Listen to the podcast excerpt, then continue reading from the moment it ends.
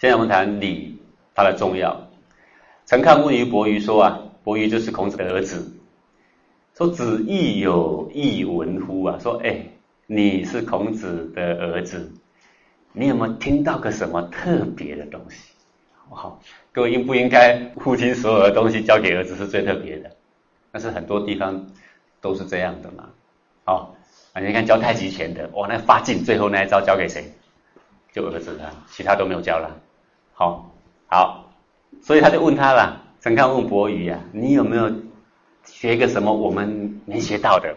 可见这陈康哈也是小人一个。这这写在这里，他并不光彩。他打探小消息，他根本不信任孔子。对于魏伯鱼很老实啊，没有啊，我学就跟你们一样啊，常独立。曾经一个人站在庭院上。孔夫子站在庭院上，你屈而过庭。伯夷呢，看到孔夫子站在那里，很尊重嘛，然后弓着身赶快跑过去，曰：“学礼乎？”孔子问他儿子说：“你学礼了吗？”对曰：“未也，还没。”孔子说：“不学礼，无以立。这不学礼的话，在社会上是动辄得咎的哦，因为不了解人家的规则，你到处都被人家笑的啊，什么事情都办不通的。要不要学礼呀？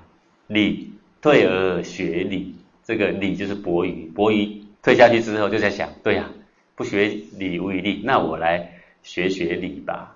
这这种小孩乖不乖？但是很乖啊。古人很好教的啊。好，所以礼的重要呢，孔夫子说：不学礼无以立，它的重要性啊。子曰：不知礼，无以立也。这一样的意思啊，一定要知礼。礼三百，位三千，取礼仪礼，一定要看。灾民胜福，非礼不动，所以修身也。说修身靠什么呢？就靠灾民胜福，非礼不动，就是靠学礼。我们修身的开始就是从学礼来开始的。非天子不义礼，不制度，不考文啊，在古代是这样哦，没有那个领导天下的权位，不敢义礼，因为礼就是制度嘛，对不对？那个制度当然是由最高的人。来定定，不是天子不义理不制度不考文，这个天下的文都是定成一样的。那这个字这个意义现在没有字，那这个字应该怎么写？应该或应该怎么修？字也是礼呀。今天下居同轨，书同文，行同伦，啊，都会变成统一了。虽有其位，苟无其德，不敢做礼乐焉。这个天子虽然是天子哦，苟无其德。他虽然有天子的位啊，没有这个德，因为他不能了解这个体制影响有多深嘛。他了解了，他有这个德，才敢做，不然的话不敢做礼乐焉，那就依循先圣先王所留下来的啊，因为他影响极为深远，不敢去动他。虽有其德，苟无其位，亦不敢做礼乐焉。有那个德，知道这个的利害关系，但没有一个有位的人来帮你颁布，不能服天下，所以呢，也不敢做。你就再怎么懂，你也不敢做。举个简单的例子来说，就一个公司来说，好，那公司那个头不答应，你下面看怎么看那个制度都有问题，你想帮他改，你改得了吗？你也改不了，那除非他要点头，对不对？好，所以这个礼啊，他讲到要这么样的慎重啊，是天子才可以做，不是天子就能做，还要有位，还要有德，可见其影响的深远啊，因为它是动到国之大本去了啊。交涉之礼，所以是上帝也。设这个交涉的礼，就是敬奉上帝用的。宗庙之礼，所以祀乎其先也。啊，那清大夫家里有个宗庙，那个宗庙来祀我们的这个祖先呢。明乎交涉之礼，地常之意也。治国其如事诸长乎？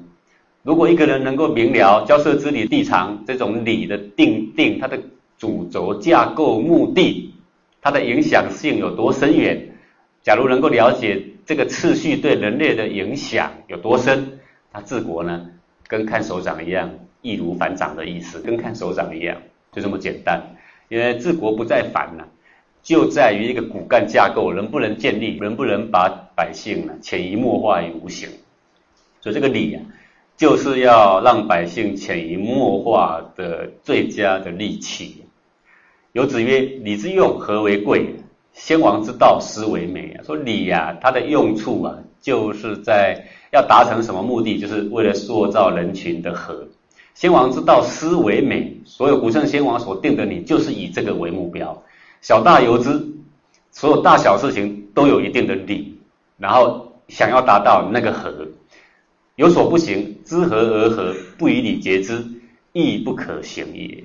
哦，说有行不通的地方，或者是说和已经和了，为了和而和，已经有一点执着，有一点偏离常轨了。最后还是要定个理来解它。理的意思就是要这样，不是一直和一和到最后就变巧言令色，变成善柔逢迎，有没有？够和了吧？和得过了吧？对吧？定个理来说，说两个应对进退的理，仅止于哪里？古代啊，天子定的理哈，定说大臣不外交哦。哎，太奇怪，大臣怎么不外交？哎，大臣很多人会送礼呀，大臣不出去跟人家攀交情呢，对吧？大臣也不能人家送礼送到他家里来呢，都没有呢。那个当大臣之后，那个礼定下去是非常非常严的，因为他是代表一个公正的表征啊，对不对？不能够攀私情的。那像现在的大官，你看中秋节多少人在门口排队要进来啊，对吧？那都是完全都不合理的。升斗小民在乡里间这一家那一家送送礼。那个是没有目的的，对不对？纯乎人情的，啊，那种礼很多。那他是你的长官，然后下面的部将来送，那是有目的的，对吧？你要跟我攀说啊，没有，我没有目的，我们只是谈谈私人交情。那很抱歉，等我下了官任再说。如果我我卸下官服，你还能够这样，那我知道我们是诚恳，对吧？那我现在官印在手，我大权在握，那你这样，这是以前的人就所不许的。所以定定礼就是要来节制这个，不让你有借口，借着说，哎呦，我们就是这样交情好，感情好嘛，所以我的礼越来越多嘛，更好还要再更好嘛，是不是都已经走了样了，对不对哈？一定要用礼来节制的，这是礼的目的。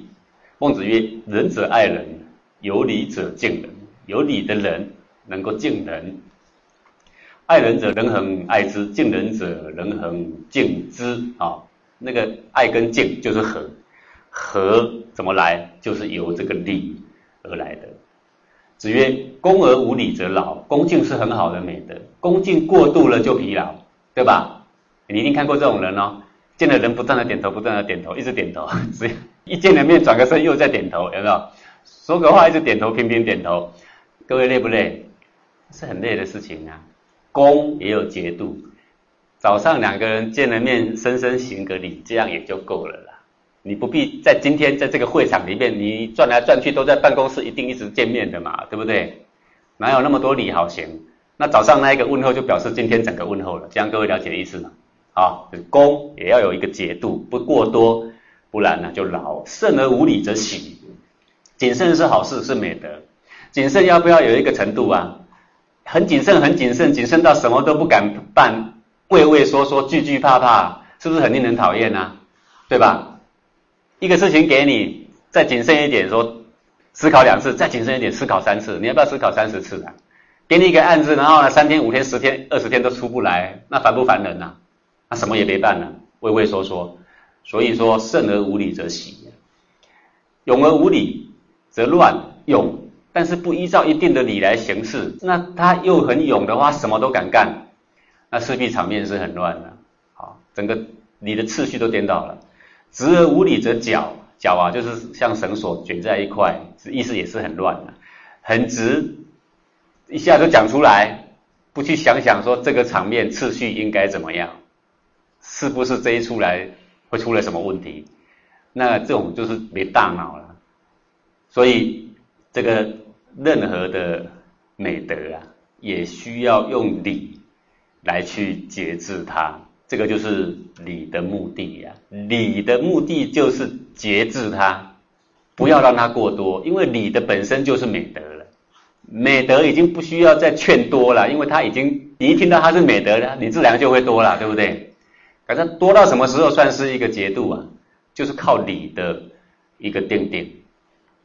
恭敬于礼，原耻入也。恭敬的恭，行礼。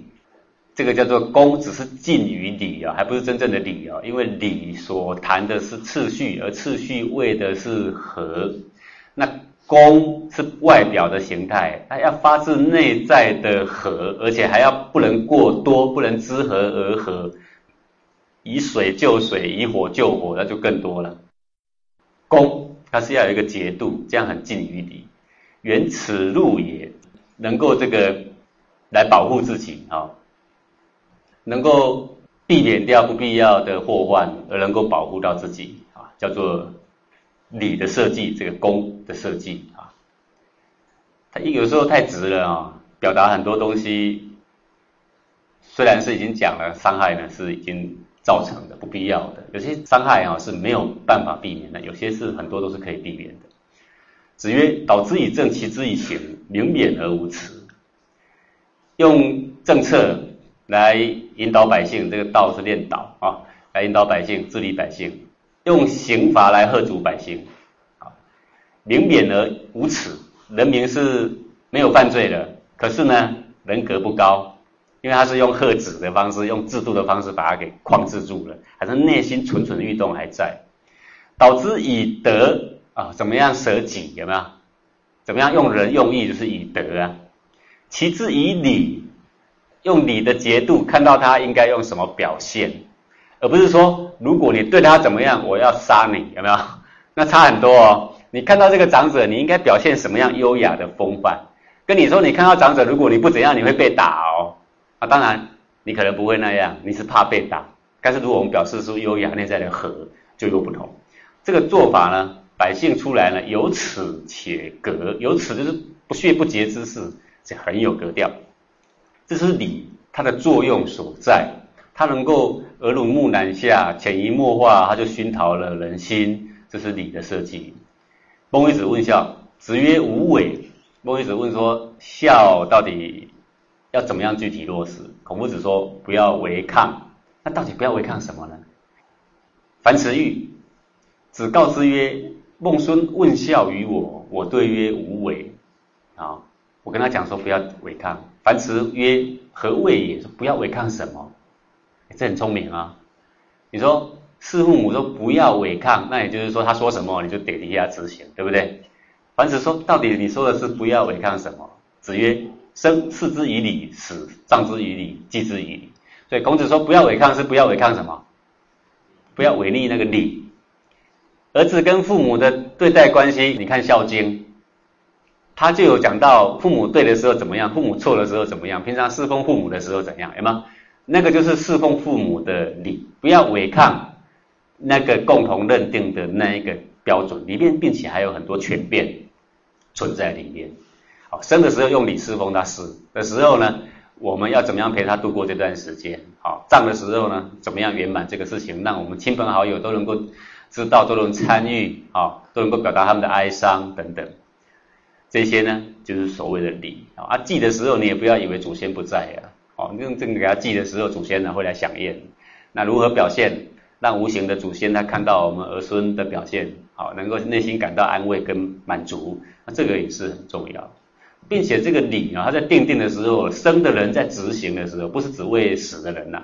生的人在执行的时候，亦足以发人慎终追远的那种追思的德，仁厚的德，他也会潜移默化之中呢，他就开始产生了。所以这个礼的定定是这样，好，你不要小看说，啊，现在的仪轨虽然是比以前少很多，比如说家里有设一个拱妈楼，好不哈？早上起来带着小孩，然后三炷香这样拜一下，呃，如果你很随便拜拜，然后那个小孩就认为哈，那个骗人的，对吧？